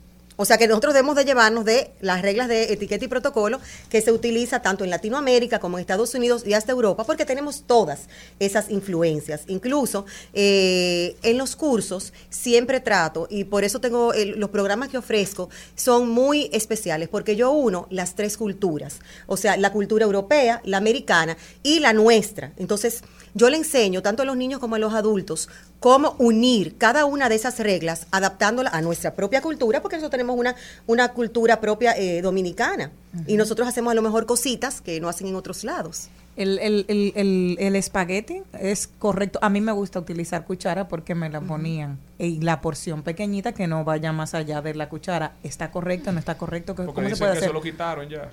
No es que lo quitaron, es que realmente eh, cuando los niños son pequeños es más fácil enseñarle a enrollar con la cuchara, pero en la etiqueta formal y estricta solamente se utiliza el tenedor. Si ves en las clases, si ustedes pueden eh, seguirme, por ejemplo, no sé si tienen mi Instagram, Sandy Poe Etiquette, a través de ahí hay varios videos que yo hago de sí, sí, de no, no, de cositas que no se deben de hacer, y hay un clip específicamente muy chulo que es sobre cómo comer espaguetis. Entonces, cuando ya aprendemos a utilizarlo, es muy fácil enrollar la pasta. Eh, lo que pasa es que hay errores cuando se enrolla la pasta que es- queremos coger del centro. Nunca podemos coger el espagueti desde el centro porque vamos a enrollar eh, un pedazo muy grande de, de- de alimento. Entonces, ¿qué hacemos? Cogemos desde afuera. Tratamos de sacar con el tenedor un poquito, como cuando uno te está peinando con el, con el, con el cepillo. Vamos a sacar un poquito de, esas, eh, de esos fideos y vamos entonces a empezar a enrollar. ¿Qué hacemos? Utilizamos el mismo borde que tenemos de la pasta, que sea como una barrera, y también el borde del plato para que nos asista a enrollar. Aprende. Por eso, Por eso, en Italia, si se fijan, hay unos platos que no son los platos llanos tradicionales que usamos aquí, No. sino son unos platos hondos, que aquí Hondos. incluso utilizamos hasta para sopa, que son buenísimos también para comer ensalada, son excelentes, porque ustedes saben que la, la lechuga, el tomate, la aceituna, El aguacate, no me se, lo res- se resbalan cuando son los platos llanos. En estos platitos que son hondos se nos hace un poquito más fácil tanto comer espagueti como comer pasta, obviamente una, una rica crema. Sandy, y, ay, perdón, pero una pregunta que nos hacen por, por WhatsApp. ¿Cómo van los cubiertos cuando uno termina de comer? En el, porque hay gente que, si nos vamos al reloj, lo pone a los 15 minutos, a los 20. Hay incluso gente que he visto que lo pone a los 30 minutos. ¿Dónde va? ¿Dónde va? Depende del estilo, ya sea europeo o americano, vamos a terminar de una manera diferente. Si es, por ejemplo, en el estilo europeo, vamos a terminar con ellos como paraditos al plato vertical, o sea, como si fuera las dos y media. Ok. Vamos a decir, para que más o menos se ubiquen. Y si es en el estilo americano, van a quedar en la parte superior derecha del plato, paralelos uno a otro, filo del cuchillo hacia adentro, y van a quedar como si fuera 12 y 20. En esta posición, más o menos. Todos tienen su truquito y es 12 muy y 20. fácil. Más o menos, yo soy mala con los números, sí. pero 12 y 20, así. Exacto, si o este sea, es el plato, 10, como la manecilla 10, del reloj, 20, te va a 20. quedar las 12, la punta de arriba a las 12, apuntando Ajá. a las 12, y la parte de abajo, o sea, el mango, apuntando como al y 20. Y en el caso, por ejemplo, de algunos objetos que las personas, nosotros usemos, solemos utilizar en la mesa, el celular, la cartera, Ujú. la mujer el maquillaje, o sea, y los hombres quizás algún periódico o, o entretenidos, quizás en el momento del almuerzo, la comida, lo que sea, o sea, ¿cómo te podría explicar eso? Y todo comunica, señora Malena. Señores, no hay forma más eh, palpable de ver el tipo y el grado de educación que tiene una persona que cuando se sienta a la mesa. Obviamente el celular no tiene cabida, por más modernidad que estemos, que se usa, a menos que sea un médico que esté esperando una emergencia, una urgencia, y ni así. Así usted, por ejemplo, los caballeros, que les es más difícil guardar el celular, porque a veces lo pone en un bolsillo, lo pone aquí atrás, están sentados, es complicado, eh, puede ponerlo en modo de vibración y así, si hay una emergencia o algo, pues le, vibra y pide permiso. Obviamente, si es una persona que está esperando, por ejemplo, una madre que tiene un niño enfermo y que tiene que salir por alguna razón a un almuerzo de trabajo, una, eh, una actividad a la que está invitado, lo que sea, que no puede faltar, pues evidentemente debería de eh, decirlo de antemano. Señores, me van a disculpar, voy a poner el celular un poquito eh, a la vista, en sonido, porque estoy esperando una, una llamada de emergencia. Y cuando suene, pide permiso y se para. Pero bien, Sandy, muchísimas gracias por haber estado con nosotros, sumamente enriquecedor. ¿Cómo puede la gente contactarte, ponerse en contacto para continuar esta conversación? Bueno, precisamente el, método, el método más fácil es a través de Instagram. Ahí estoy yo conectada el día entero. Es Sandy Poe Etiquette. Es S-A-N-D-Y-P-O-U Etiquette, que es con doble T. E-T-T I-Q-U-E. Sandy Poe Etiquette. Cursos saben. para niños, ejecutivos, adultos. De todo un poco, sí señor. Incluso hacemos también eh, Para- montajes especiales para mesas, eh, mesas de té, cursos especializados como hacer estilismos de mesas, de y para las bandejas. muchachas de, de ayudantes del, del hogar también. También, así mismo. Muchísimas gracias, Sandy. Muchísimas gracias a todos ustedes por habernos acompañado. Hasta mañana, pueblo dominicano. Sí. Hasta aquí, Mariotti y compañía. Hasta aquí, Mariotti y compañía. Hasta mañana.